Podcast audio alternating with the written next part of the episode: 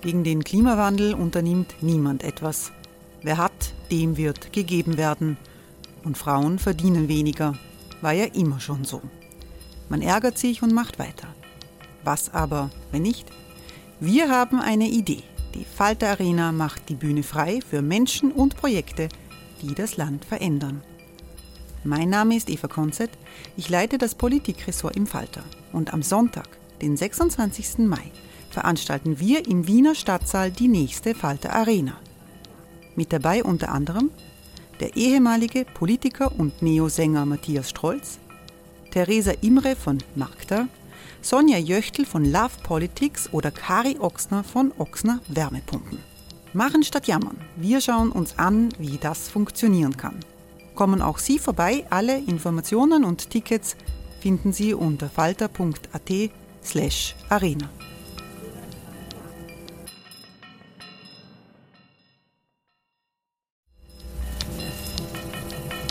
Falter-Podcasts werden durch Werbung unterstützt.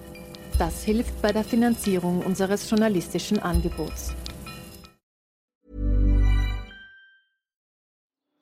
Die Erderhitzung ist kein Gefühl, aber mit vielen Gefühlen verbunden. Sorgen etwa oder Angst. Eine Veranstaltung gegen diese Ohnmacht ist Tipping Time, eine Klimakonferenz der Zivilgesellschaft. Von 9.5. bis 11.5. findet Tipping Time in Kooperation von Globe Art, Solektiv und Tangente St. Pölten statt und lädt ein zu Diskurs, Diskussionen und Workshops mit namhaften Vortragenden wie Nikolai Schulz und Friederike Otto. Weitere Informationen finden Sie auf www.tangentesanktpölten.at.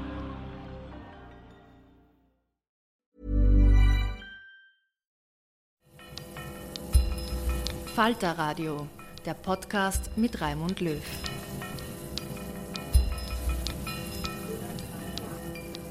Sehr herzlich willkommen, meine Damen und Herren, im Falter Radio. Tyrannis ist der Titel dieser Sendung. Wie absolute Macht zerstört, das ist das Thema. Um Tyrannenherrschaft geht es in einer Diskussion im Salon Europa im Rahmen des Theaterfestivals Europa in Szene 2022 in Wiener Neustadt. Ausgangspunkt ist William Shakespeare und Shakespeares Tragödie Coriolanus.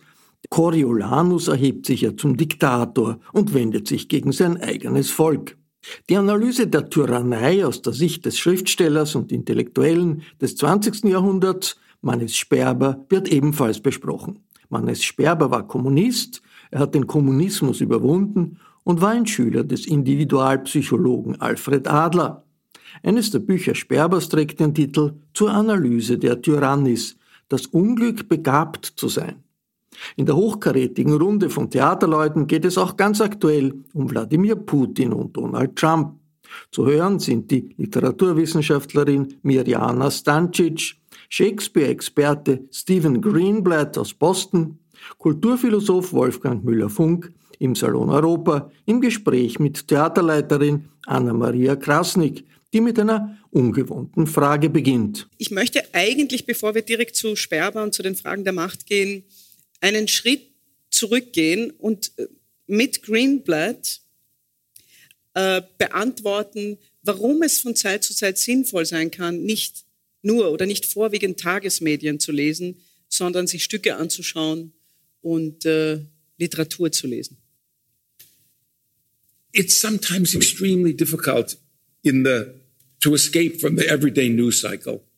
I read every day about the war in Ukraine or in the United States.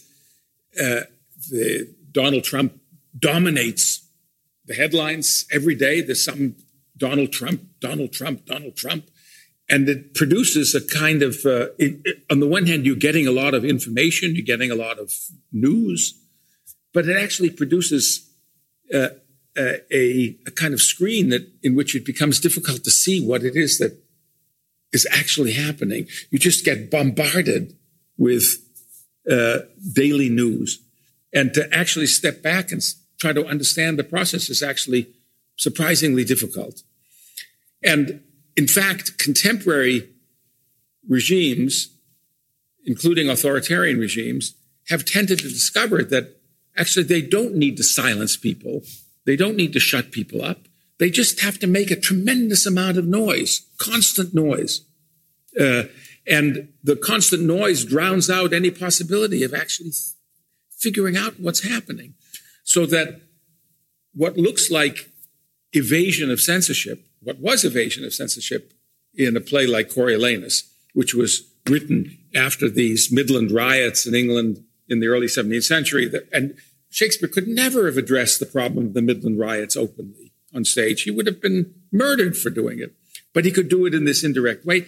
But what happens instead is that we get access through this indirection to uh, insight into the our condition. I don't mean the direct. If we want insight directly into the motives of of uh, Vladimir Putin, we could get them not. We don't have to get them through Coriolanus. We can get them by reading uh, the newspaper. But although even there we don't get a hell of a lot. But if we want deeper insight, if we want uh, to step at an oblique angle and try to see what is bombarding us, then Shakespeare is enormously useful. Ja, das ist so einer der Grundgedanken, der diesem Buch äh, Tyrannis äh, zugrunde liegt. Ich möchte keinen Kommentar abschneiden, wenn er jetzt, äh, wenn er jetzt dann käme, möchte es aber gleich verbinden mit der Frage, in der Literatur, in der betrachtenden Literatur ist Manni Sperber einer der ganz Großen, der zurückgetreten ist und das, was da tatsächlich passiert, was täglich passiert, von einem wesentlich größeren Blickpunkt aus zu analysieren. Erzählt uns doch bitte, wer war er und warum ist diese Analyse heute so wichtig? Die Analyse ist äh, so wichtig, wie sie äh, auch im Moment, wo er sie aufgeschrieben hat oder hatte, vor so vielen Jahren, 1900, in den 30er Jahren eigentlich, also so 37 bis, bis 39 äh, gewesen war. Und das äh, äh, Bedeutendste, was immer so auch als äh, direkte Reaktion immer so auf Greenblatts immer so Behauptung, die natürlich immer so absolut also formidabel ist, muss gesagt werden, dass Sperber von seinem gesamten intellektuellen und geistigen Habitus ein Individualpsychologe war. Seine Analyse ist die Analyse zwar, wie Sie zu Recht gesagt haben, eines äh, enttäuschten Kommunisten. Er schreibt die Analyse im Moment, wo er die Entscheidung getroffen hatte, die KPD zu verlassen, also sich von der kommunistischen Bewegung zu lösen und abzutreten. Aber er kommt eben also darauf zurück, dass er sagt, na ja, Gut, aber das muss eben also tiefgründig analysiert werden. Wes weshalb sind solche äh, Bewegungen überhaupt? Weshalb eben also kommt es eben also zur Tyrannei und zu solchen gesellschaftlichen mhm. Systemen?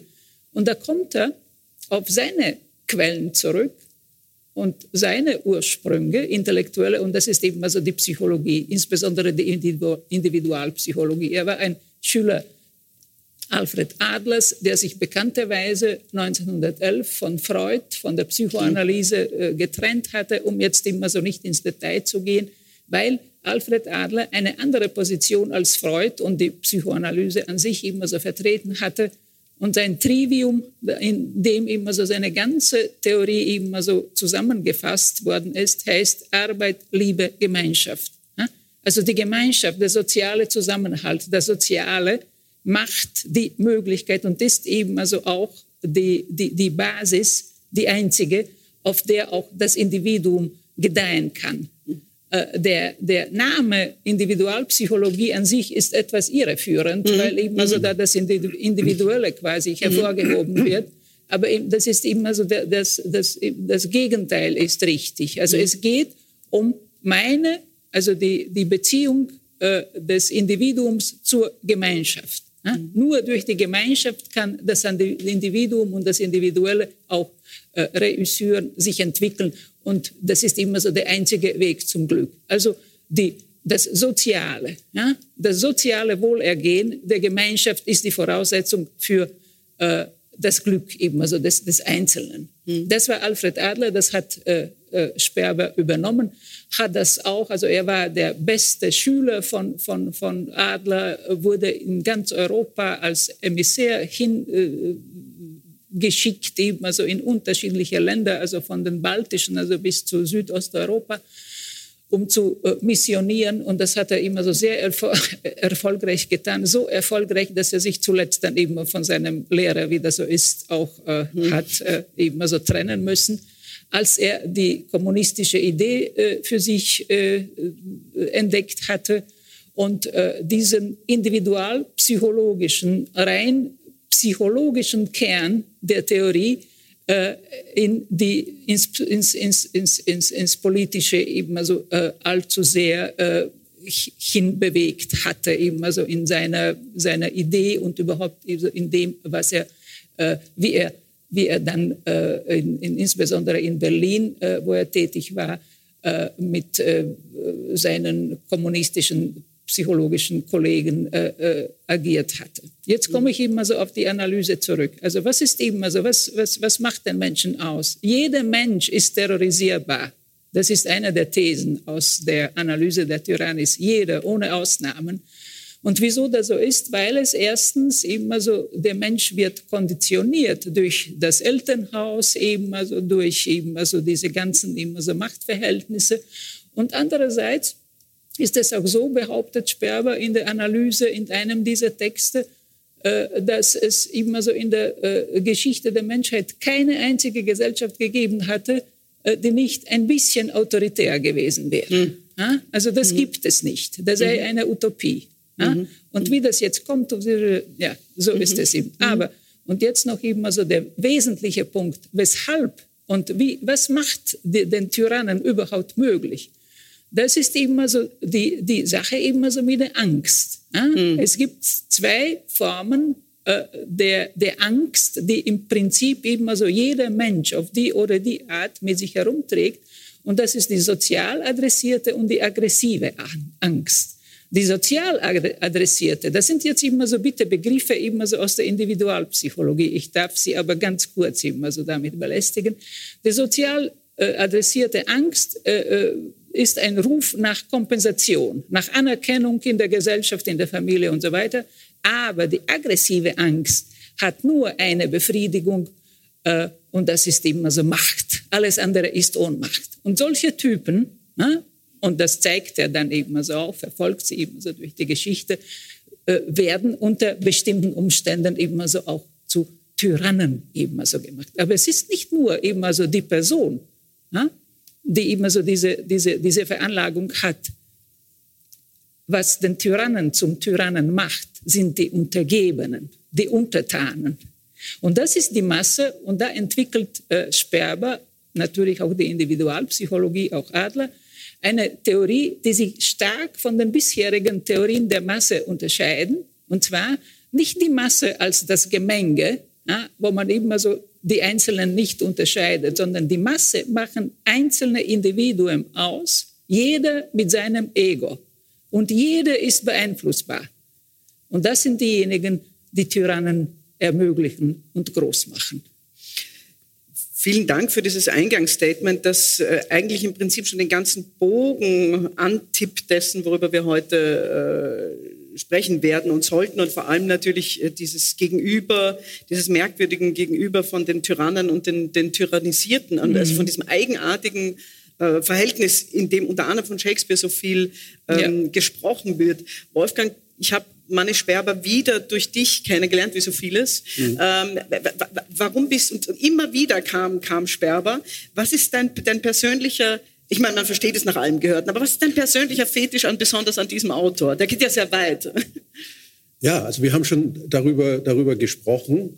Ähm, ich denke, es ist ein ganz spezifischer Blick. Es gibt drei, vier ganz bedeutende Theoretiker. Äh, alle sind im Exil äh, äh, gewesen. Hannah Arendt, wir haben letztes Mal über Elias Canetti mhm. gesprochen. Sigmund Freud gehört natürlich auch in diese Reihe und natürlich Manes Sperber. Das sind für mich ex equo äh, und jeder hat einen unterschiedlichen Fokus. Das hat äh, Mirjana Stancic ja schon ähm, bravourös äh, uns vorgestellt. interessant ist an dem Buch über die Tyrannis, das äh, auch vergriffen ist, aber wir hoffen, dass wir ihn bald wieder zugänglich machen können, äh, dass er nicht mit dem Porträt des, des Tyrannen anfängt, mhm. ja, sondern mit einem kleinen Mann, äh, Jan hat das ja schon erwähnt, äh, keine, keine Tyrannen äh, ohne äh, tyrannische Untergebene. Mhm. Und dieser äh, Untergebene, der macht alles, was sein, was sein Chef tut. Der, der, der, der buckelt und was weiß ich. Aber er, er, er erinnert sich an die, an die Techniken. Ja? Mhm. Er agiert das sozusagen zu Hause aus. Das heißt, seine Frau unterdrückt er genauso wie der, der Vorgesetzte im Betrieb ihn, äh, ihn, äh, äh, ihn sozusagen niedermacht und zu einem Nichts macht. Ja? Also mhm. äh, das mhm. Moment der Grausamkeit spielt auch hier eine Rolle. Ja? Mhm. mhm. Äh, und er identifiziert sich mit dem Tyrannen, wobei man natürlich sagen muss, aber das, darauf komme ich äh, jetzt gleich anschließend zu, äh, zu sprechen. Äh, das heißt, er identifiziert sich mit dem Tyrannen, aber nicht nur so über die Libido und als Masse wie bei Freud, mhm. ja, obwohl es natürlich auch Ähnlichkeiten zwischen äh, Freud und Adler gibt. Man darf das nicht äh, überbewerten, mhm. wie damals natürlich. die Leute miteinander vielleicht auch unnütz gestritten haben. Das äh, hat sich ja nicht geändert. Aber mhm. er macht ihn groß. Ja? Und da kommt für mich natürlich auch dieses Moment des Narzissmus, mhm. äh, dieses, dieser Sucht nach übermäßiger Anerkennung ins Spiel, die man so nicht bekommen kann.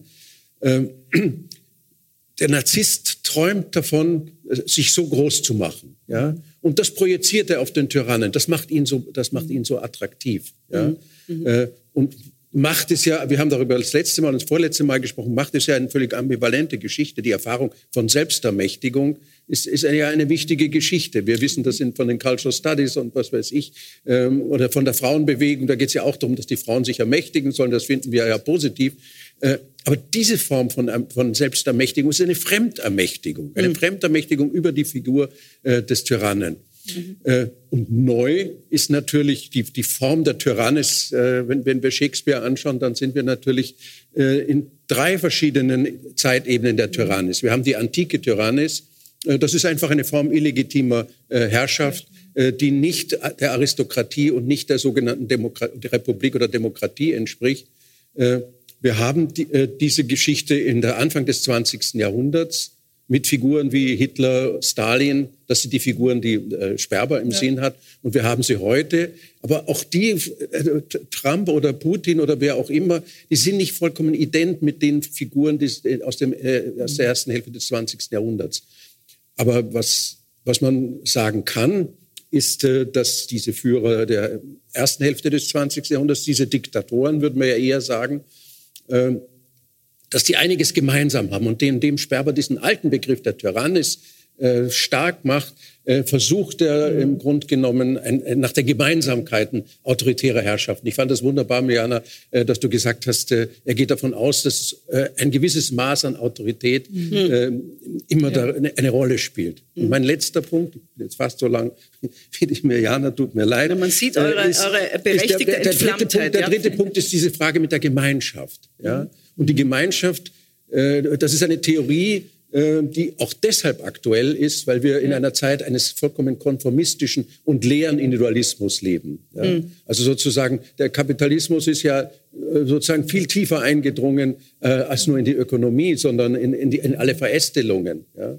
Und gegen diesen, diesen konformistischen Individualismus, wie er ihn zum Beispiel auch Georg Simmel beschrieben hat, äh, ist das ein, eine Entgegensetzung. Ja? Im, Im, Gegensatz zu dieser uns schmeichelhaften äh, Aussage, äh, glaub an dich, ja, äh, Sparkasse, ja, äh, ist das funktioniert das ja, das funktioniert ja so nicht. Ja? Ich kann nur an mich glauben, wenn ich, wenn ich Anerkennung erfahre. Das heißt, ich bin extrem abhängig von einer Gemeinschaft. Ja? Ich bin ein Gemeinschaftswesen und nicht, wie die Glaub an dich und Ego AG äh, suggeriert. Ja, wenn du nur an dich glaubst, dann dann geht das, geht das so mhm. munter, munter weiter. Und von daher denke ich, dass das wichtig ist. Und äh, dieser, was man als Populismus unscharf bezeichnet, äh, da kommen genau diese Momente Anerkennung, Macht, Narzissmus ähm, und so weiter ins mhm. Spiel. Mhm. Und auch, äh, dass er vom, vom Individuum ausgeht und nicht einfach von einer amorphen ja. Masse, äh, ist an dem Punkt meiner Ansicht nach ein Vorteil. Mhm. Ähm, ich würde äh, gerne an dem Begriff Anerkennung weiter nagen, weil ich finde es ein sehr gutes, äh, guter Begriff, um zu sehen, wie diese fatale Co-Abhängigkeit äh, mhm. des Tyrannen vom Tyrannisierten und erstaunlicherweise, das zeigt Coriolanus sehr deutlich auch umgekehrt. Ne? Mhm. Also die große Szene, wo sagt, eure Stimmen, eure Stimmen, das ist ja eine fast kindliche, ein Kind, das mhm. nach dem Schnuller schreit. Mhm. Ja? Also so, äh, das ist Shakespeares Vorschlag und, und uh, unser Schauspieler macht das auch, auch ausgezeichnet, denke ich. Äh, vielleicht äh, stechen wir da mal kurz rein. Es, wir werden über verschiedene Zutaten, einiges wurde schon mhm. angesprochen, der Tyrannis und des Tyrannen sprechen. Schauen wir uns mal einen Ansatz von Greenblatt an, wie er Coriolanus sieht. Ich denke, auch das hat viel mit Sperber mhm. zu tun. Do you identify with Coriolanus, this weird killing machine? Do you, is the audience asked to put itself into this? Yes, the audience is asked in fundamental ways to put itself into the spirit of this monstrous killing machine uh, and to understand where it comes from, what his relationship to his mother was, uh, what his uh, relationship to his own body with its scars is. And the play uh, has the extremely strange idea, I think, of understanding that there's something in Coriolanus, this monstrous man, uh, that is also principled, that there's something deeply principled about him, even though he's horrible and that's actually, as you say, that's not typical.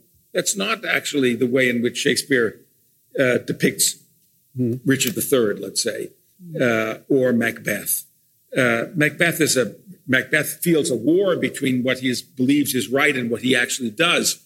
Coriolanus doesn't feel a war between what's right and what he does. He, Coriolanus has a kind of inner principle, that, a principle that is that is uh, compatible with what is, in effect, extreme authoritarian, we would say, right wing uh, politics, the the hatred of the people, the desire to basically go to war constantly to reduce the, the, the, the population, as it were, the unbelievable aggressiveness.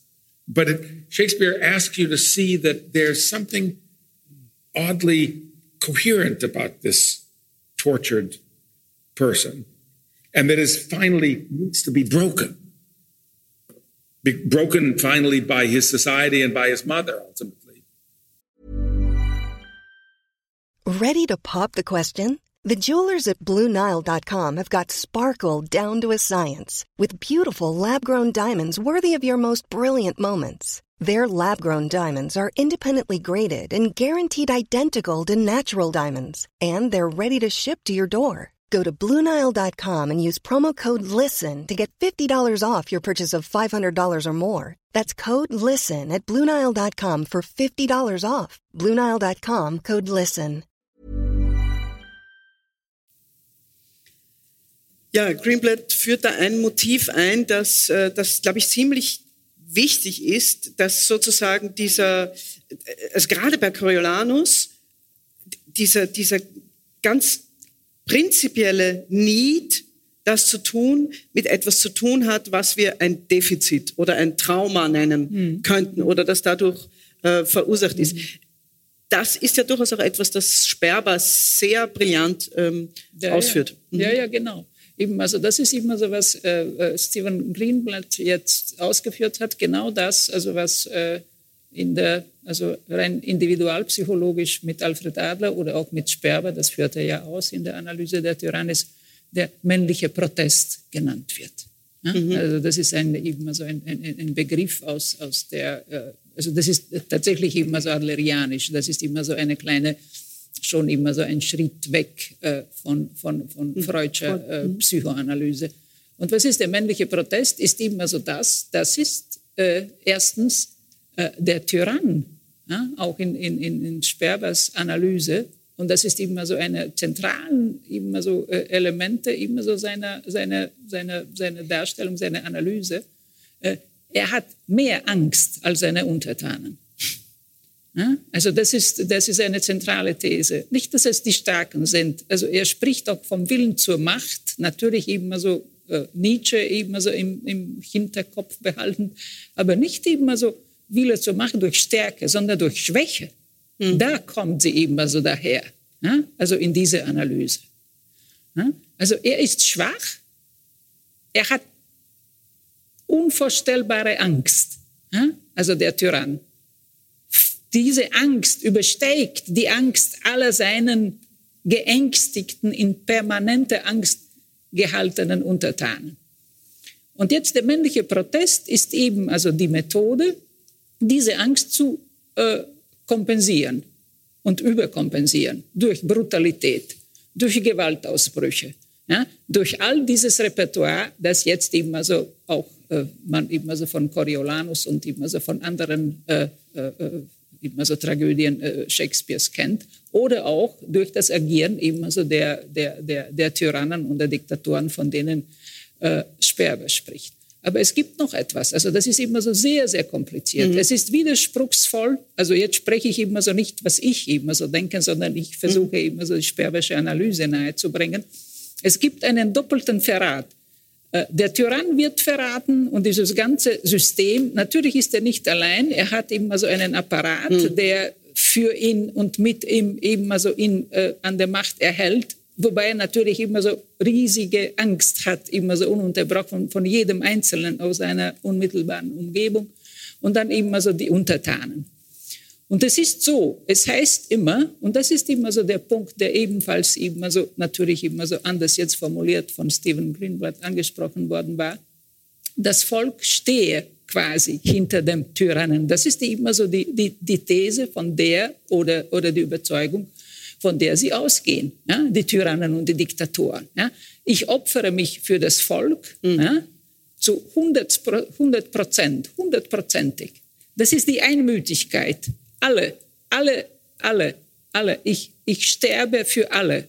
Ja, ich opfere mich zu 100 Prozent. Aber da sagt eben also Sperber, nein, zu 100 Prozent nicht. Es gibt immer diese 2 Prozent, da sind die zwei Prozent machen die inneren und die äußeren Feinde aus. Gegen die sind dann die Gewalttaten und diese furchtbaren Gewaltaktionen ja, mit Liquidationen unter anderem ausgerichtet, um diese zwei Prozent ja, zu vernichten. Damit eben also diese Zahl, ja, diese Utopie von 100, 100 Prozent, äh, eines Tages verwirklicht werden kann. Es kommt nie so weit. Natürlich kommt es nicht so weit, aber er braucht diese zwei Prozent äh, als Rechtfertigung und Legitimation für sein Wirken. Es ist interessant, im Grunde bezieht äh, Shakespeare einen größten Teil seiner dramaturgischen Triebkraft aus diesen zwei Prozent. Also äh, äh, genau. da, das ja. ist der Punkt, wo, wo Coriolanus oder wo, wo Richard, Macbeth und so weiter fast noch typischer sind in dieser gesellschaftlichen Sicht, mhm. dass wir ein Klima voller Spannung sehen, wie er versucht, diese zwei Prozent zu vernichten. Und das funktioniert natürlich es nicht. Funktioniert das Entsetzliche nicht, ja. ist nur, dass das furchtbar lange dauert, wie wir gerade wieder erleben. Und das heißt immer, bei jeder dieser Aktionen, Liquidationen in der Regel, das, das sei die letzte. Ab morgen ja, ist es ab 100 Prozent eben. Also das ist jetzt wieder relatere Ferro, was, was, mhm. was, was Sperber eben also behauptet. Hm? Wolfgang, du bist Ich würde gerne widersprechen. No. Und zwar beiden. Mhm. Erstmal, das hatten wir schon in der, in der allerersten Einführung in das Gespräch, äh, in der allerersten Einführung in das Stück Coriolanus gesprochen. Äh, es ist ein sozusagen der, der klassischen Tragödie nachgebautes Stück, mhm. aber es gibt eben keine Identifikationsfigur. Weder, äh, weder der Coriolan noch äh, die, die, die, die, Führer der Plebejer, ja, also diese Volkstribunen, sind Figuren, mit denen Mann oder auch Frau sich, ident sich identifizieren mhm. mag. Ja. Was er vorführt, ist eine äh, protopsychologische, protopsychoanalytische ja. Äh, äh, Theorie und der Coriolan ist im modernen Sinn, das wäre jetzt mein Widerspruch zu dir, eben kein Tyrann. Ja? Er verfügt nicht über die Techniken der Manipulation. Ja? Ein, ein, ein Tyrann ist einer der, ein moderner Tyrann wie, wie mhm. Hitler und Stalin. Mhm. Ja? Äh, der entwickelt Techniken, das, was am Anfang als Lärm bezeichnet wurde, gehört dazu, äh, äh, um, um diese Massen an sich zu binden. Dieser mhm. Coriolan bleibt ja alleine und die Techniken der Manipulation die werden sozusagen von den anderen, von der anderen Seite ausgeführt. Mhm. Ja. Also man könnte mit Sperber sagen, ja, diese Volkstribunen, die erinnern mich an die kommunistischen Funktionäre. Ja. Mhm. Äh, und äh, der andere ist, ist sozusagen ein nicht mehr zeitgemäßer Typus von, von, von Diktator. Ja. Also mhm. deswegen habe ich auch darauf abgezielt, ähm, dass es trotz der Gemeinsamkeiten ja doch Unterschiede zwischen einer antiken Figur gibt, ähm, diesen Auseinandersetzungen, die Greenblatt auch erwähnt hat, sozialen, aber auch politischen Auseinandersetzungen in der frühen Neuzeit und den, äh, den Diktatoren des 20. Jahrhunderts. Ja. Und diese Diktaturen, die, diese Diktatoren funktionieren durch Manipulation, indem sie die ganzen Medien hinter mhm. sich haben und so weiter. Und man könnte sagen, ähm, Shakespeare hat die beide auf, auf, aufgespalten in den Figur mhm. des Coriolan und der anderen, um eine komplette Machtanalyse zu sagen. Und wenn man das zusammennimmt, dann sind wir, äh, dann sind wir bei äh, Sperber. Und noch ein allerletztes Wort, das aber, das vielleicht selbstverständlich ist, aber das ich doch noch mal hervorheben möchte, ist, äh, dieses Stück ist ja sehr viel später äh, aufgeführt worden, der Coriolan, weil es eben vom zeitgenössischen ja. Publikum als, nicht vom Publikum, aber sozusagen von den Leuten, die Meinung kontrollieren, kanalisieren, lenken, als zu äh, vielleicht aktuell oder brisant angesehen worden ist. Äh, Literatur kann, äh, da bin ich ganz mit äh, Greenblatt, ein, ein Korrektiv sein mit diesem medialen Lärm, mit dem wir überflutet mhm. werden. Ja? Mhm. Und das ist ganz, ganz wichtig. Literatur zeigt etwas, behauptet etwas. Mhm. Von daher sind ja auch verschiedene Interpretationen immer äh, möglich. Und ich würde jetzt nicht sagen, meine ist die allein selig machen und deine ist, äh, äh, äh sondern in dieser Vieldeutigkeit steckt das, steckt das drin. Und es ist natürlich spannend, ähm, äh, Shakespeare mit Sperber zu aktualisieren. Man bedauert eigentlich, dass Leute wie Canetti oder Sperber sich nicht äh, als Folie Shakespeare ausgedacht haben, denn er ist ein hochkarätiger äh, literarischer äh, Beobachter äh, mhm. des Themas von, von Macht. Dazu muss ich jetzt sowohl in meiner Funktion als Moderatorin als auch als Theaterfrau die beiden Thesen zu einer Synthese zusammenführen. ich glaube nämlich, dass äh, was wahr ist, äh, was unglaublich wahr an dem Stück ist diese äh, ein Wort, das bei Shakespeare selbst, selbst oft vorkommt, diese Double-Foldness. Also diese, wie du, äh, eines deiner Lieblingswörter war, diese tatsächliche Ambivalenz. Mhm. Und die betrifft das ganze Stück und das macht das ganze Stück so, äh, darüber hat Greenblatt hervorragend publiziert und auch, äh, wir haben auch gemeinsam darüber gesprochen, so, so inconvenient, so wahnsinnig unbequem, weil es eben in dem Sinn kein, überhaupt keinen Helden gibt. Ja. Ähm, aber das Interessante scheint doch zu sein, dass eine Zutat oder sogar zwei zentrale Zutaten zum Tyrannen hat der Coriolanus, nämlich ein waschechtes Trauma, also nicht irgendeines, sondern genau eines, das ihn mhm. kompensieren lässt. Und zum Zweiten, und das äh, führt äh, Greenblatt aus, und da möchte ich dich selbst dann später auch nochmal zu zitieren, er ist ein Kriegswiederkehrer. Er ist jemand, der in der normalen Gesellschaft Roms unter den Senatoren niemals einen Platz finden wird, auch wenn seine Mama das möchte, weil er eigentlich nur im Schlachtfeld sich wohlfühlt. Äh, du beschreibst das ganz richtig in, in, in einem Aufsatz, ich möchte es nochmal später zitieren. Ähm, dass das ein, ein oder und auch Sperber beschreibt, dass ein Ingredienz ist. Ja, also dieses sich in diesem Kriegszustand wohlfühlen und in einem anderen nicht so sehr. Aber was ihm fehlt und das macht diese merkwürdige Spaltung und das wäre jetzt äh, deine These, ist die Theatralität. Mhm. Äh, Greenblatt hat mal, es fand ich eine seiner schönsten Formulierungen gesagt. ich dachte, ich falle um, das hat er in dem Interview gesagt, das hat er noch nie publiziert. Ähm, für ihn ist ja das Merkwürdigste, dass Shakespeare mit Coriolanus einen Theaterhelden schreibt oder Antihelden, der das Theater hasst. Er mag es nicht. Er mag seine Wunden nicht zeigen. Er mag das Publikum nicht. Er mag kein Theater machen. Er mag noch nicht mal das blöde Büßerkostüm anziehen. Er mag das Theater nicht. Ganz einfach, ja. Das ist natürlich, und er mag das Volk Zwischen nicht. Jeder Politiker das sind zwei riesige Probleme, wenn du Tyrann werden willst. Ja, ja. also, ja. Er lehnt alle volkstümlichen Dinge ab. So wie unsere Politiker das heute machen, mit dem Kindchen an der Hand genau. gehen oder in, in, die Mine gehen mit dem, mit dem, mit dem Helm äh, und, oder was weiß ich. All das lehnt er ab. Ja, ja. vielleicht. Ich, ja. Ah, ja. Ich wollte nur immer so zu, nicht zu meiner Entschuldigung, sondern zum äh, überhaupt immer so Verständnis immer so nur sagen, dass ich immer so mich nicht ausschließlich auf auf die Frage immer so der Anerkennung dann auf äh, Coriolan, Coriolanus mhm. immer so gestützt habe, sondern im Allgemeinen mhm. immer so Sperbers, mhm. Sperbers immer so Thesenentwicklung immer so versucht, immer so habe, immer so äh, darzustellen.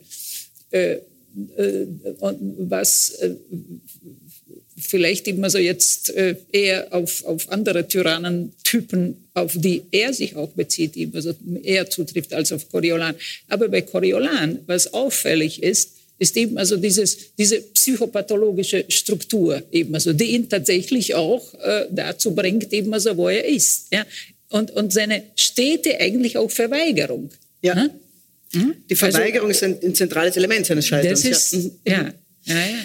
Vielleicht äh, ganz kurz zu dem Thema, weil es jetzt gerade so reinpasst, zu dem Thema Verweigerung und Verweigerung des Theatralen. Ähm, wir können dann uns anschauen, inwieweit das aber eine Zutat ist, die ein Tyrann braucht. Äh, lassen wir doch nochmal Freund Stephen mhm. äh, zu Wort kommen. Shakespeare thought that there was some something disturbing about the relationship between the theater and the exercise of power. That there, he saw that there was something essential to the exercise of power in theatrical performance. Richard III says to Buckingham, uh, we're, we're actors, basically. We, and Buckingham says, back, yes, we know how to perform. We know how to play a role. That's what uh, gives you access to manipulation of mass society. And Shakespeare understood at the very beginning, Shakespeare's, after all, writing at the very earliest moment of the theater in England. So it's like a little bit like someone understanding the nature of the movies, the nature of cinema in its earliest moments of, of uh, silent movies. Shakespeare understood there's some relationship between his medium and the manipulation of mass audiences uh, for the purposes of power. And he felt queasy, nauseated, frightened, at the same time fascinated by that power, which he possessed, he, Shakespeare, possessed to the highest degree of anyone in society and to the highest degree almost of anyone in, the world. But he thought that there was something dangerous about this power. weil er das dachte, wurde wahrscheinlich Schriftsteller und nicht selbst Tyrann. So, er schrieb nur über Tyrannen. ja. äh, ähm, also das ist etwas, was, was, was, was Greenblatt immer wieder fasziniert, diese, dass das Theater selbst per se ein Schauspiel der Macht ist und mhm. dass andererseits die Macht das Schauspiel oder das Theater braucht, das eben, wie gesagt, äh, Coriolanus ablehnt. Was ich interessant fand im, im Kontext, da weiß ich viel zu wenig drüber, aber äh, da könnt ihr uns sicher aushelfen.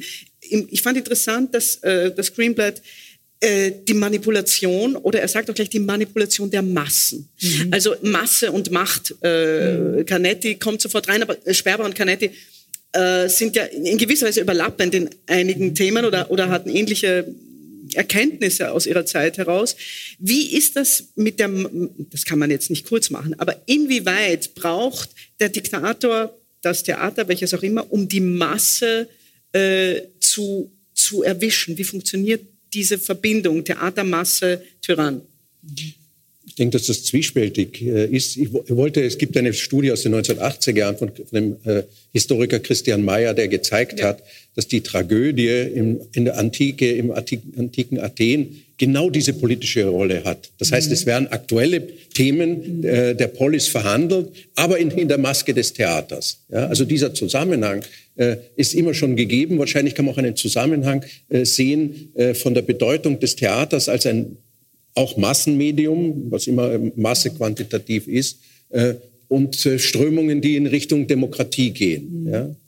Ähm, und äh, das ist ein gespaltenes Verhältnis. Wir wissen das von Molière und dem äh, französischen Hof. Äh, und äh, wir wissen das indirekt, und äh, darüber hat ja auch Greenblatt auch geschrieben, vom Verhältnis Shakespeare zum, zum Königshaus und, und ja. den ganzen Entwicklungen. Da beginnt ja sozusagen die Demokratisierung. Der Konflikt, den Coriolan behandelt, ist natürlich extrem modern. Auf der einen Seite gibt es eine Auseinandersetzung zwischen Unterhaus und Oberhaus, um es jetzt Englische zu übersetzen. Ja. Äh, der historisch betrachtet immer mehr sich verschiebt Richtung Unterhaus. Das ist ja genau der, der Konflikt, äh, der hier äh, projiziert wird auf das antike äh, ähm, äh, Rom. Mhm. Der, der, also der, der Untertan, also das ist jetzt bei, bei, bei in, in Sperbers Ausführungen in der Analyse immer so, immer so auch immer so die, der zentrale Aktant, also neben den Tyrannen natürlich, mhm. immer so mhm. selbstverständlicherweise. Aber der Untertan, der, der dieses System trägt, äh, auch in vollem Bewusstsein, ja, in vollem Bewusstsein, weil er eben so eine autonome Einheit ist, immer so ein Individuum, ein Ego.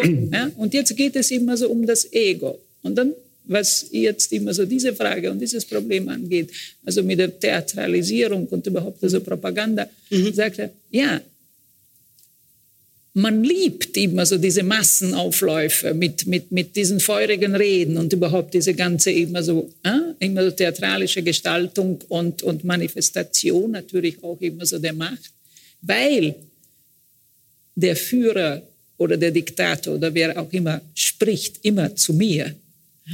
Ich bin angesprochen hm. als Ego, als Teil der Masse. Es gibt keine Masse. Es gibt nur diese hungrigen Egos, die warten nur darauf, angesprochen Gefüttert zu werden. zu werden, symbolisch. Ja, ja, ja. Die führen, ja, ja. Und das ist immer so dann, immer so dieses, dieses, also äh, äh, er führt das immer so sehr schön immer so aus, also wie das funktioniert, sagt er, das ist auch, äh, da wird immer so der Machthunger den, der Entrechtigten gestillt. Ja? Mhm. Und man geht dann zufrieden nach Hause.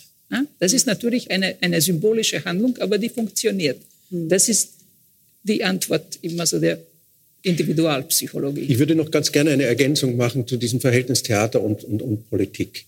Auf der einen Seite ist das ein, ein, ein, Gleichlauf. Die Politiker sind Schauspieler. Dadurch, dass sie sich als Schauspieler sehen, äh, blenden sie weg, äh, dass sie äh, über das Wohl und Wehe von Hunderttausenden Menschen äh, entscheiden, zu entscheiden haben. Es ist ja nur, it's only a game. Ja?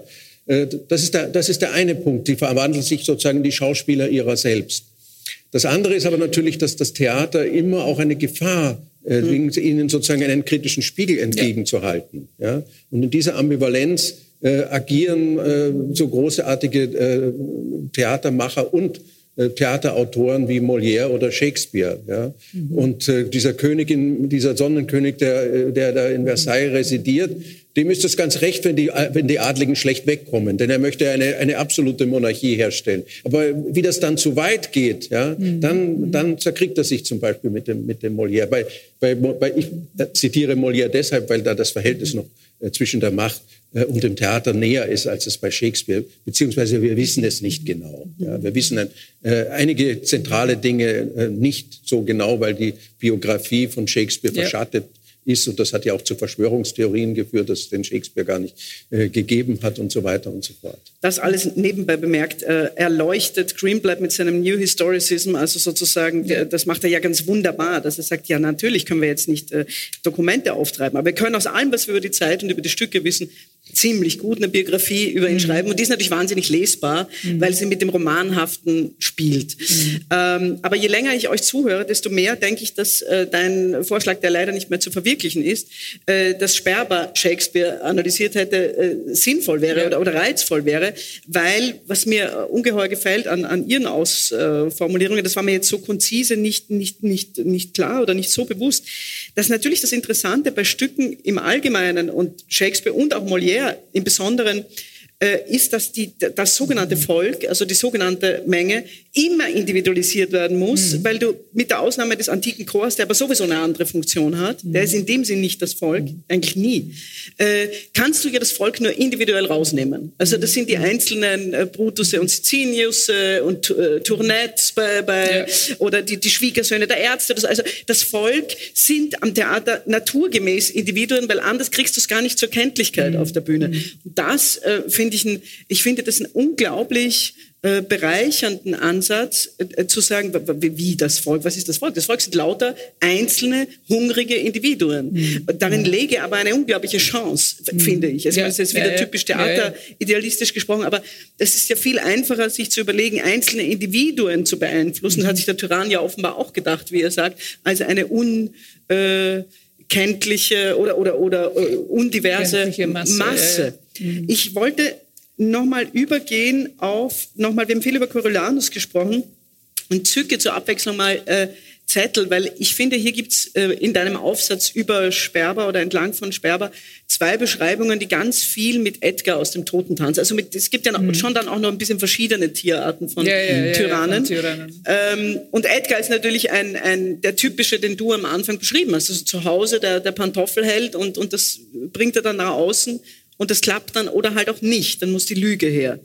Und es gibt äh, zwei äh, kurze Stellen. Das eine ist, ähm, du sagst, das Streben nach Macht über den und die anderen, die absolute Verfügungsgewalt erwächst aus einem Mangel, aus der Erfahrung und dem Gefühl der Minderwertigkeit. Das haben wir schon ein bisschen angesprochen bei Coriolanus. Bei, Shakespeare, äh, bei, bei Edgar ist das noch in gewisser Weise noch umfassender. Noch umfassender. Der wird von allen Seiten beschossen. Weder ist er der große Soldat, noch wirklich der Herr in seinem Haus, auch im freudianischen Sinn, äh, äh, noch hat er wirklich Anerkennung von diesem Major, der da irgendwie in der Stadt äh, wohnt. Also das klappt alles nicht. Und noch verblüffender, weil das, da denkt man, ja, Liste abgehakt, das alles trifft auf Edgar zu. Mhm. Es gibt hier, ist wie auch hochinteressant, äh, Sperber entwirft aus diesen Konstellationen eine Typologie der Tyrannen, deren Charaktermerkmale schon in seiner Jugend sichtbar werden. Alice spricht über diese Charaktereigenschaften. Das ist der zweite Teil der Tyrannis-Aufsatz. Mhm. Ja. Genau. Erstens Außenseitertum, zweitens Machtfantasien, drittens Hass auf die anderen, das Haselhuhn, ähm, viertens Verrat, fünftens Einsamkeit, sechstens Misstrauen, siebtens Schrecken, achtens Verachtung der Menschen. Mhm. Also ich würde mal, das ist wirklich eine Job Description von, von Edgar. ähm, meine, eine kühne Frage an dieser Stelle, die haben sich sicher viele schon gestellt. Ähm, jetzt sagt der, der, der, der Sperber, also das in der Jugend zeigt sich das schon. Und, auch, und unsere ja. Autoren sagen das auch. Warum, die Frage ist bewusst naiv, warum schaffen wir es nicht, wenn man doch anscheinend in der Jugend erkennt oder empfindet, Sperber erkennt es und kann es definieren, viele empfinden es, dass da jemand auf, der We auf dem Weg zur Tyrannis ist. Warum können wir unterwegs, also sagen wir mal in unserem Fall zwischen KGB und Staatschef mhm. bei Herrn Putin, so wenig unternehmen? Mit dieser Checklist. Also, also ja. zunächst mal zu den beiden Zitaten. Äh, das habe ich mir jetzt auch gerade gedacht, wie du jetzt die rausgekramt hast. Das war ein Vortrag über einem Symposium über Mane Sperber äh, in Corona-Zeiten dass man mit Sperber den Zusammenhang zwischen diesen beiden Stücken denken kann. Ja? Äh, nämlich es bedarf genau solcher Leute wie Edgar, ja, die, die, die, die Manipulatoren in der, in, der, in der Familie sind. Ja? Mhm. Äh, und sozusagen ihre Mediokrität und ihre Ohnmacht in dem System, in dem er ja nicht weitergekommen ist, er ist ja nicht mal Hauptmann geworden, wie ihm dann die Frau auch um die Nase äh, äh wedelt, nicht? Äh, und das muss er kompensieren.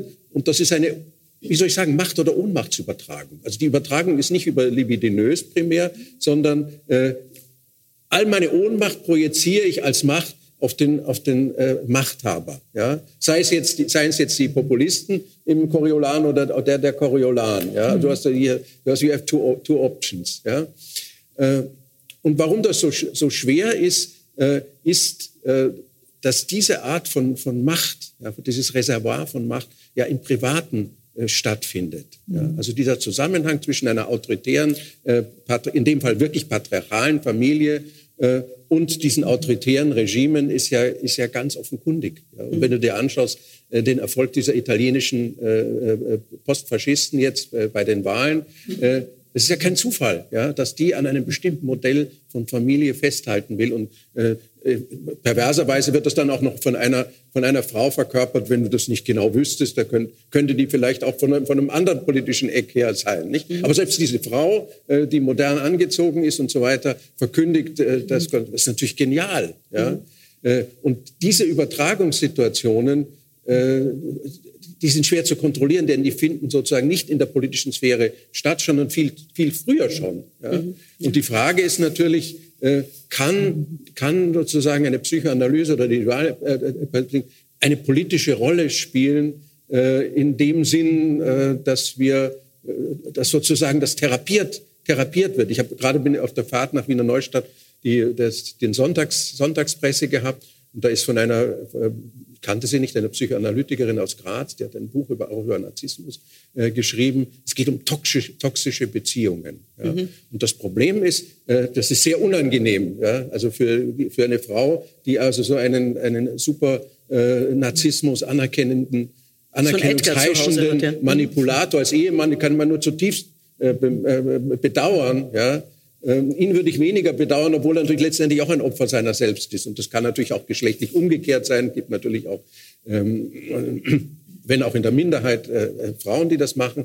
Äh, das heißt, die Macht wird nicht generiert nur auf der Ebene der Politik, wo sie aufscheint, ja, sondern ihre, ihre Entstehung in dieser pervertierten Form ja, hat schon viel früher stattgefunden. Und die Frage ist, ob man äh, äh, Politiker therapieren kann, äh, das, das, das weiß ich nicht. Ja. Ich, äh, Mijana Stancic äh, hat etwas äh, auf, äh, auf den Lippen und im Sinn, aber vielleicht daran noch anschließen, das kann man wahrscheinlich nicht, aber also therapieren halte ich wahrscheinlich für schwierig, aber es würde doch sehr stark um das Gegenüber, also um das Erkennen gehen, der mhm. Merkmale, die dazu führen, dass ein Mensch nicht wählbar ist, sagen wir mal so. Ja, ja, natürlich. Hat Sperber da ein Rezept? Jetzt zu, zu ja, immer so zu Edgar. Äh, ich äh, denke eben also, es gibt keine Person in diesem Raum, die äh, in irgendeiner Form einen äh, mediokren Tyrannen nicht kennengelernt hatte, eben also im familiären Rahmen. Mhm. Also jeder Mann, das ist auch äh, Sperber eben so wiederum.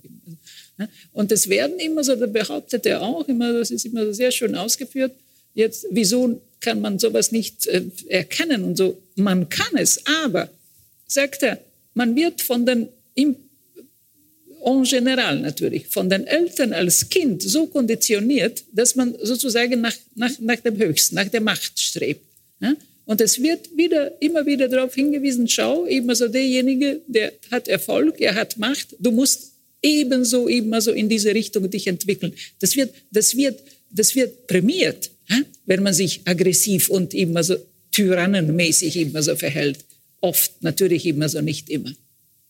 Jetzt eben auch zu diesem immer so äh, Aufkommen immer so von, von Tyrannentypen und, und ja, mhm. äh, schon im, im, im etwas eben so fortgeschrittenen Alter oder bei, bei, bei älteren Jugendlichen sehr oft und eigentlich sind sie immer in Organisationen ja, organisiert. Ja? Also die, die treten nicht äh, einzeln als, als, als eben also Einzel, Einzelerscheinungen eben also auf und machen sich äh, lustig oder beziehungsweise, dass man sich über die lustig machen kann. Es ist nichts Clowneskes über sie.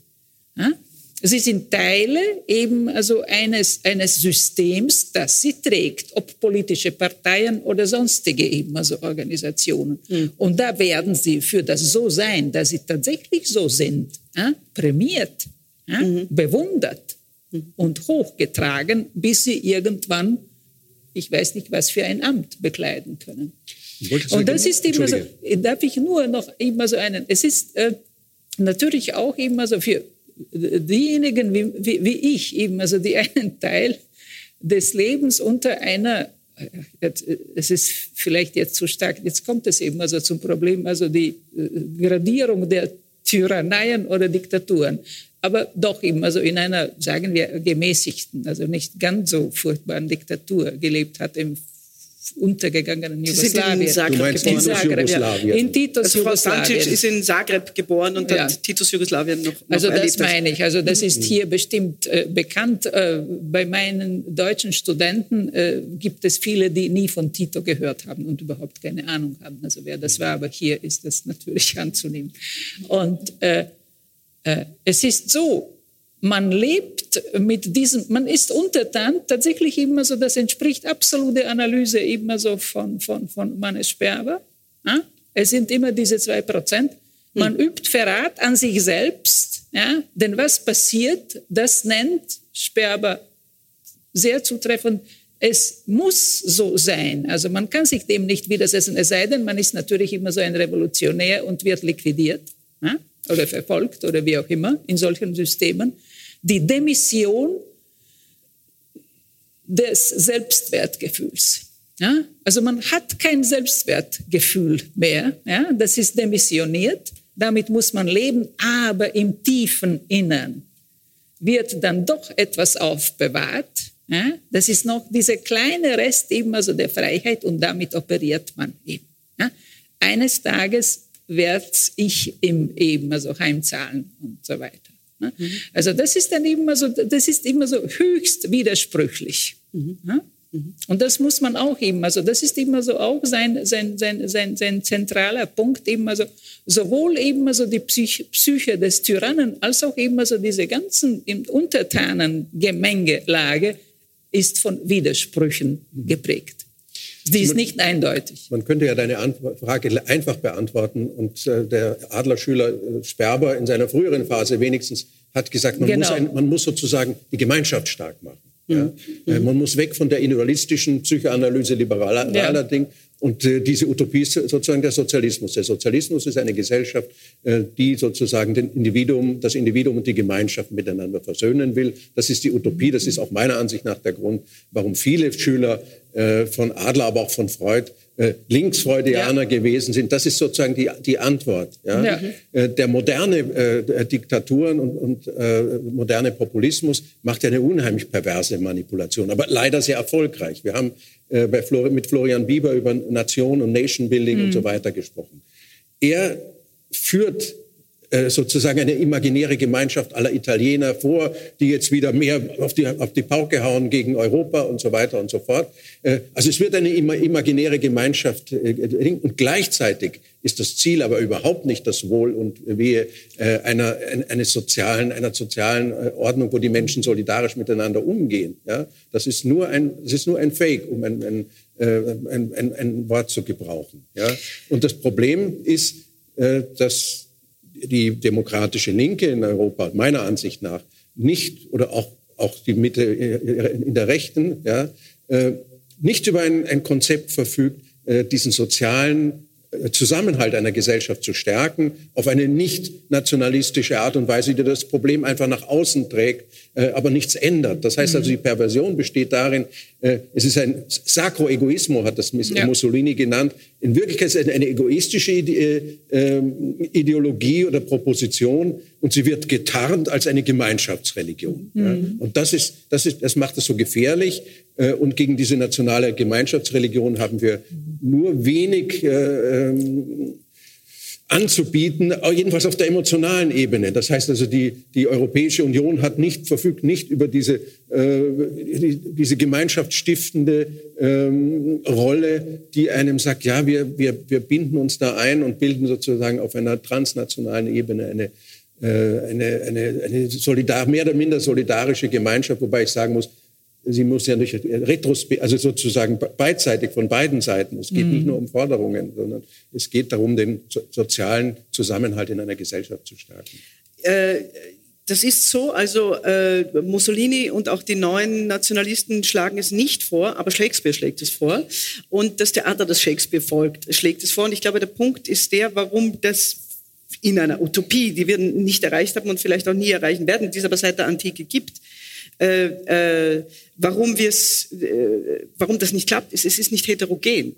Also was Shakespeare ja vorschlägt und Greenblatt in einer, wie ich finde, kühnen und großartigen Coriolanus-Interpretation, die wir uns jetzt noch äh, anhören, vorschlägt, äh, bildet eben nicht die homogene, also nationale, wie auch immer, mhm. in die Homogenität hinein erzählte Gesellschaft, sondern die multiple Gesellschaft, die natürlich nicht so attraktiv populistisch ist, weil sie viel komplizierter ist, aber möglicherweise doch das einzige funktioniert oder äh, äh, vorbereitend auf, auf das, ähm, was er äh, gleich, gleich sagen wird. Ich habe ihn nach der, nach der Lichtlosigkeit des Stückes gefragt. Er hat gesagt, er findet es gar nicht so lichtlos, aus dem Grund, den wir gleich hören. Aber kurz noch vorweggenommen, man muss ja auch dazu sagen, dass äh, Brutus und Sicinius, so sehr äh, sie sich selbst und wir sie immer in die Pfanne hauen, in the end sind es diese, und wenn sie noch so unzulänglich sind, Demokraten, Heterogenen, ja, die mhm. also nicht aussehen wie alle Patrizier, die ihn bis auf den zweit, die zweite Hälfte des Traumas, nämlich seine Mutter, zu Fall bringen werden. Mhm. Es sind sie, die das auslösen und nichts sonst. Aber hören wir uns vielleicht noch an, wie er das sieht. Das längere Statement, ich fand es irgendwie sehr berührend, deswegen ähm, habe ich ihm da mal auch.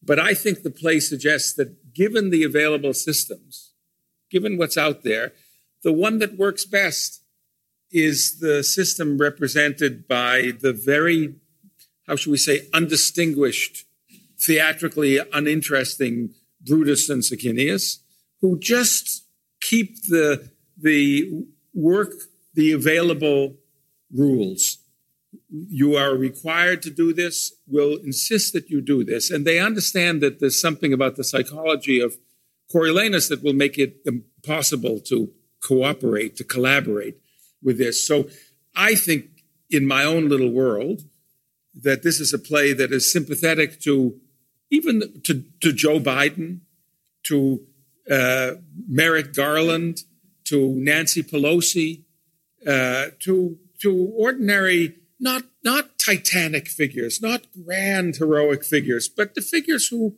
are within a uh, flawed, uh, problematical, in profound ways inadequate uh, system, but will make good, will make the best that they can in catastrophic, potentially catastrophic circumstances with what uh, is available to them to, to produce a, a more decent result. One side of the theater is a huge heroic character. As I say, Coriolanus simultaneously is and hates the theater, is destroyed. The thing that he hates, that Coriolanus hates, which are the voices of the ordinary people, I think the play celebrates. The play celebrates the possibility that, that life will go on, not through grand heroic gestures, but through ordinary people uh, who will, of course, argue, block each other, fight, uh, make horrible mistakes. Uh, but Shakespeare places his trust in that strange phenomenon which he and his world created for the first time in the modern world, which is a mixed, complicated audience of men and women from different social classes, from different backgrounds, from different beliefs, all of whom would be together in the theater and who would listen to the same competing stories and would in the end, applaud. Uh, and I think that limited, problematical, difficult as that idea is, I think Shakespeare believed in it. And at the end of his life, uh, subscribed to the idea of a mixed, democratic, open space, a space in which lots of people would come together, not all would agree with with one another. They'd have very, very different views. Uh, some of them would hate each other, and yet, and yet they would somehow make a world together. Uh, I'm old. Uh, I, uh, but, but I have children and I have grandchildren. The world, we can't simply throw up our hands and say the world is going to come to an end. And we certainly can't say what we need is a very strong person who will lead us through.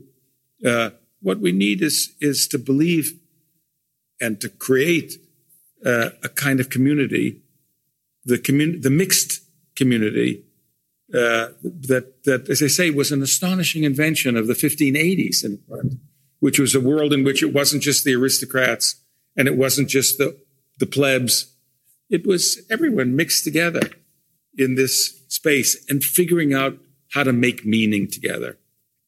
And I think that that is our only hope Was interessant ist für uns, ist, dass es eigentlich genau den Vorschlag trifft, äh, oder die, das, wonach äh, Sperber, so wie ja. ich das äh, verstehe, so gesucht hat, nämlich nach dieser äh, gemischten, solidarischen Gemeinschaft von Individuen. Mhm. Ähm, also gerne ein Response auf diesen Call, aber auch doch nochmal, um es jetzt zum, auf die Schlusskurve doch nochmal auf den, auf den Punkt zu bringen, ähm, diese das, was er und wir uns, denke ich, alle wünschen, ist ja nichtsdestotrotz wahnsinnig anfällig. Wie ich heute gelernt habe, durch diese merkwürdige Verfassung der Spiegelung. Ähm, was ist zu tun? Also was ist, was, oder was könnte, was könnte man mit Sperber tun, damit diese wunderbar unzulängliche demokratische Power, so komisch sie auch sein mag bei Brutus und Sicinius, äh, gewinnt oder im Vorteil ist gegenüber der entsetzlichen Kraft dieser Spiegelung. Ich nenne es jetzt mal Spiegelung. Mhm. Ich möchte so sein wie der Diktator, deswegen wähle ich ihn. Ja. Möchtest du zum Schluss, zum Schluss Schlusswort sprechen oder jetzt? Mhm. Äh, naja, äh, ja, äh, also dieses zumindest Teile, also die sich jetzt nicht, nicht direkt auf, auf Shakespeare beziehen, auf Coriolanus. Äh, könnte auch von Sperber beziehungsweise von Adler sein. Also das ja. Gemeinwohl und diese, diese, wie sagt er eben, also Community, diese Mixed, Mixed Community, Community mhm. und, und so weiter. Also wunderbar. Also das war der Traum von, von, von, von Alfred Adler. Daran ist er äh, letztendlich auch zu früh gestorben, eben also an dieser immensen Kraft, die er eben also in dieses Projekt auch äh, eben also eingebracht hat. Äh, so würde auch, auch, auch Sperber äh, äh, äh eben also äh, über, die, über, die, über das, das, das Gemeinwohl und eben also die, die, die, die demokratische Zukunft eben also Europas auch ein Plädoyer abhalten. Aber äh, was ist eben also mit diesem Einzelnen, mhm. mit, diesem, mit diesem Ego, mit diesen kleinen Egos, also die die Masse ausmachen, also das Volk beziehungsweise eben also diese Gemeinschaften, das ist je, jeweils eben also eine, ein, ein Individuum.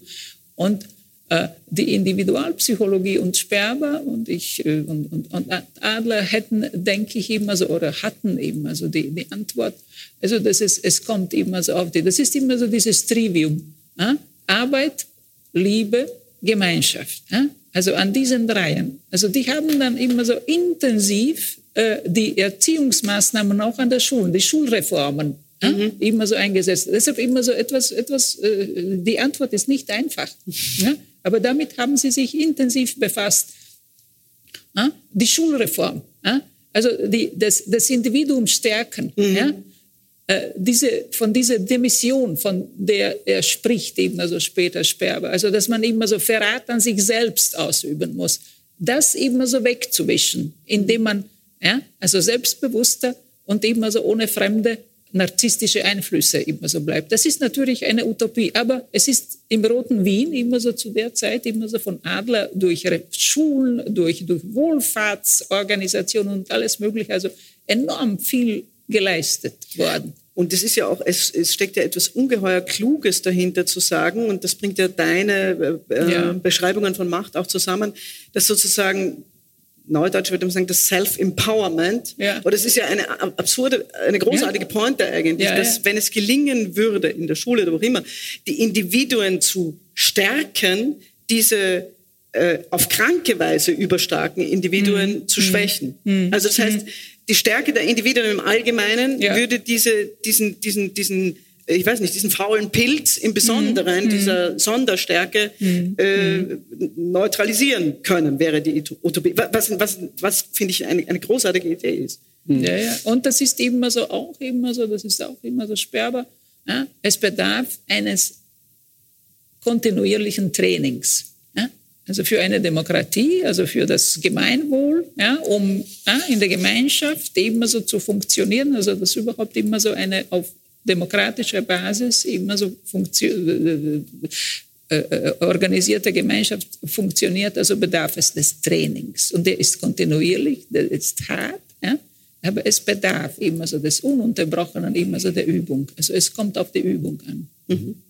Also wenn ich es richtig verstehe, Mirjana, dann besteht doch die Utopie, die da drin steckt, darin, äh, zwischen Individuum und Gemeinschaft keinen Gegensatz zu sehen. Zu genau. sagen, äh, das Individuum, es gibt einen Typus von Individuum, äh, von Individualität, mhm. die schwächt nicht, so im Sinne genau. der, der Ich-AG oder des, ja. des, des, des, Narzissmus, sondern die stärkt. Aber es setzt voraus, dass ich als Individuum äh, sozusagen Mich anerkenne, äh, dass ich einen, was weiß ich, eine Resonanz, Respondenz, genau. ein gewisses ja. Maß an Anerkennung, aber auch nicht hypertroph mhm. äh, bedarf. Ich würde gerne noch mal auf die auf den auf den Zuspielung äh, eingehen. Ich war genauso begeistert, wie er das auch formuliert mhm. hat und auch diese Gelassenheit. Mhm. Äh, aber das würde ja bedeuten, ja, dass wir auf dieses, auf dieses Auftanken, auf dieses symbolische Auftanken verzichten können äh, und nicht nach, nach solchen Helden äh, suchen, sondern uns damit zufrieden geben, äh, dass, es, dass, äh, dass solche Politik langweilig ist und dass es gut ist, äh, dass die Politiker sollen Langweiler sein und ihre Aufgaben erledigen.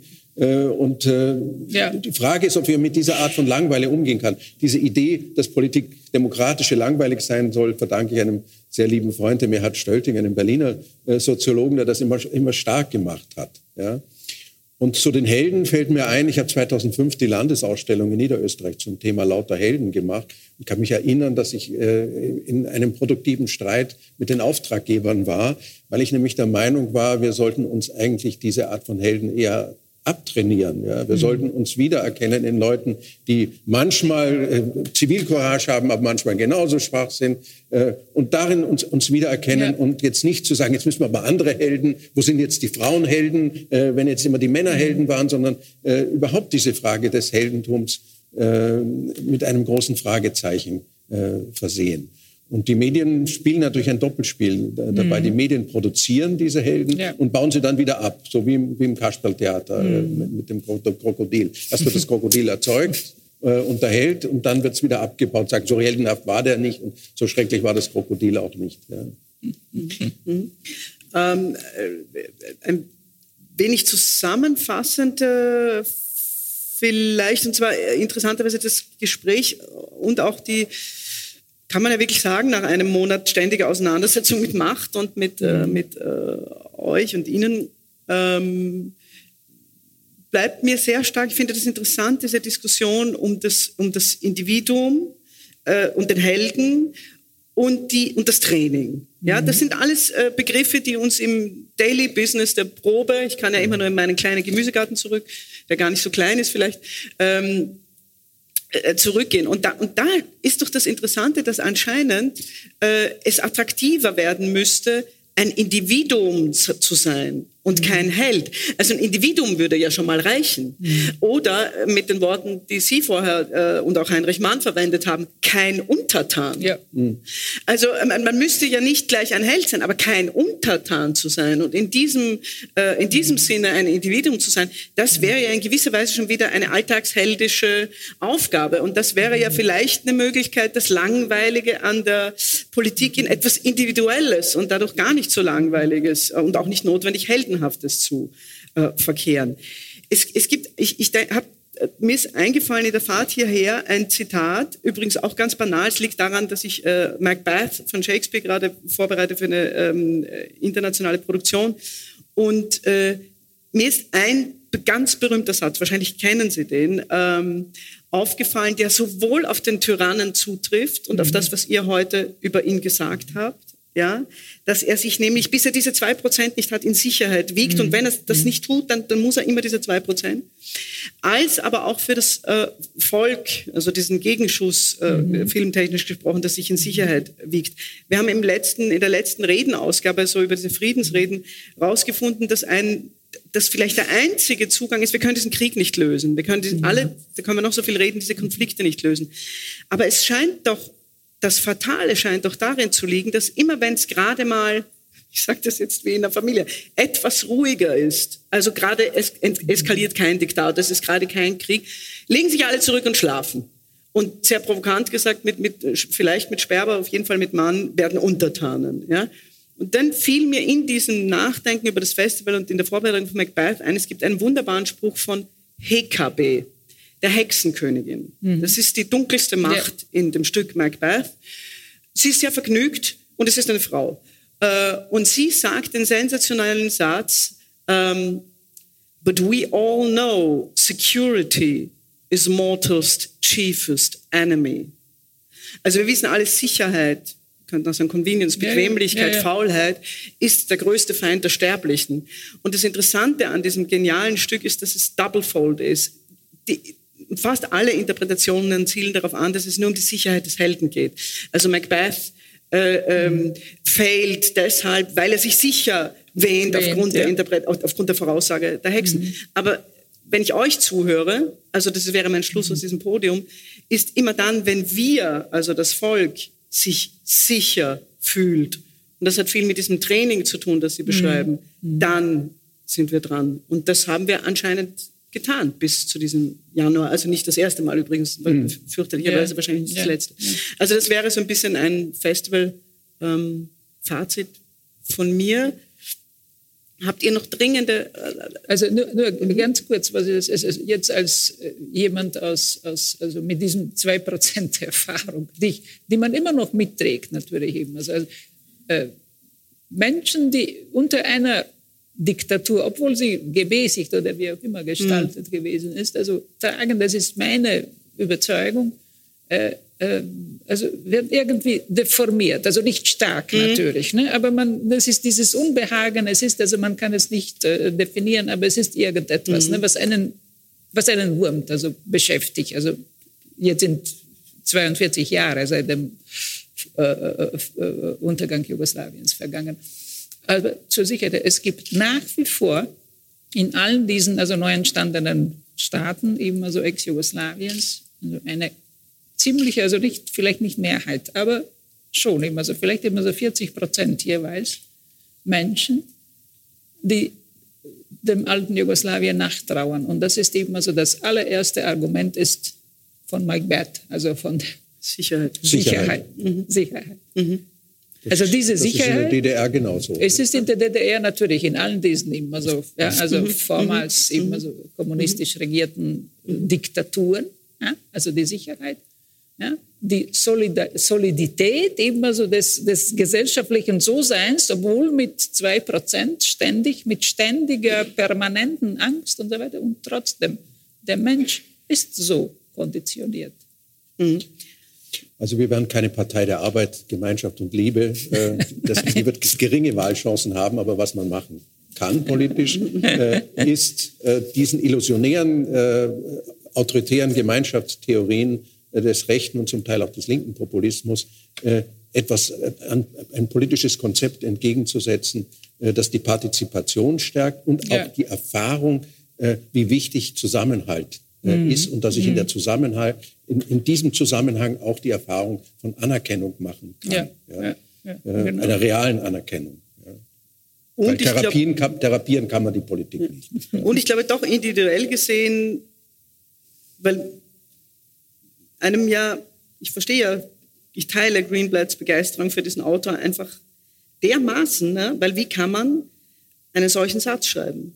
Sicherheit ist der größte Feind des mhm. Menschen. Das würde doch mhm. jeder sagen, das ist pervers. Das mhm. Gegenteil ist der Fall. Also genau, was Sie beschrieben haben und was Sie auch mhm. beschrieben haben aus, aus der, äh, aus der postdiktatorischen mhm. Erfahrung.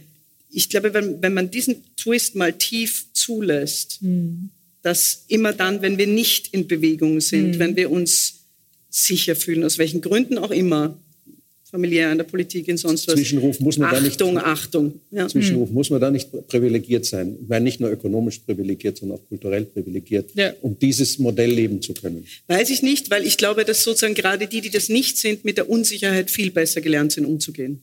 Mhm. Also ich glaube, dass unsere Gesellschaften ja deshalb so tief fallen, weil sie sich in dieser breiten Sicherheit gewähnt haben. Also meine sizilianische Tante wundert sich über nichts, mhm. weil äh, ich meine, außer dem Weinberg, der mal was abwirft oder nicht und äh, darüber, dass es immer nie gereicht hat, hat sich für sie nicht so viel geändert. Für mich aber viel. Das ist aber das Training.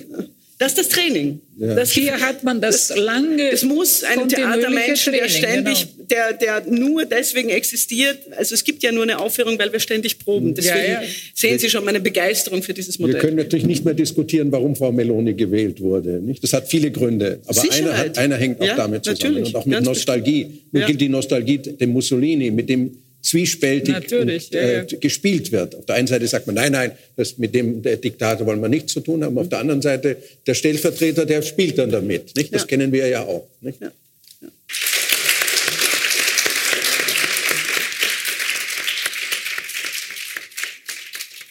Das war die Ausgabe des Café Europa vom 16.10.2022 im Rahmen des Theaterfestivals Europa in Szene in Wiener Neustadt. Zu hören waren Literaturwissenschaftlerin Mirjana Stancic, Shakespeare-Experte Stephen Greenblatt aus Boston, Kulturphilosoph Wolfgang Müller-Funk und Theaterleiterin Anna-Maria Krasnick. Ich bedanke mich sehr herzlich bei den Organisatoren für die Zusammenarbeit. Ich verabschiede mich von allen, die uns auf UKW hören, im Freirad Tirol und auf Radio Agora in Kärnten. Theater und Politik, Kunst und Wissenschaft zusammenzuführen, das passiert regelmäßig im Falter. Damit Sie sich keine Nummer entgehen lassen, ist ein Abonnement der beste Weg. Alle Informationen gibt es im Internet unter der Adresse abo.falter.at. Ursula Winterauer hat die Signation gestaltet, Philipp Dietrich betreut die Audiotechnik im Falter. Ich verabschiede mich im Namen des gesamten Teams. Bis zur nächsten Sendung.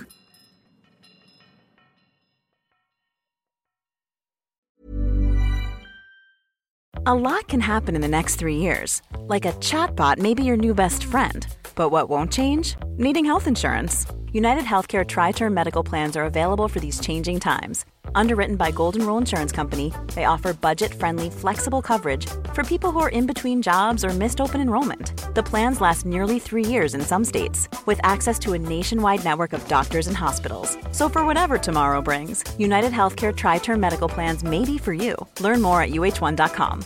Hey, it's Paige DeSorbo from Giggly Squad. High quality fashion without the price tag? Say hello to Quince. I'm snagging high end essentials like cozy cashmere sweaters, sleek leather jackets, fine jewelry, and so much more. With Quince being 50 to 80% less than similar brands. And they partner with factories that prioritize safe, ethical, and responsible manufacturing. I love that. Luxury quality within reach. Go to quince.com slash style to get free shipping and 365 day returns on your next order. Quince.com slash style.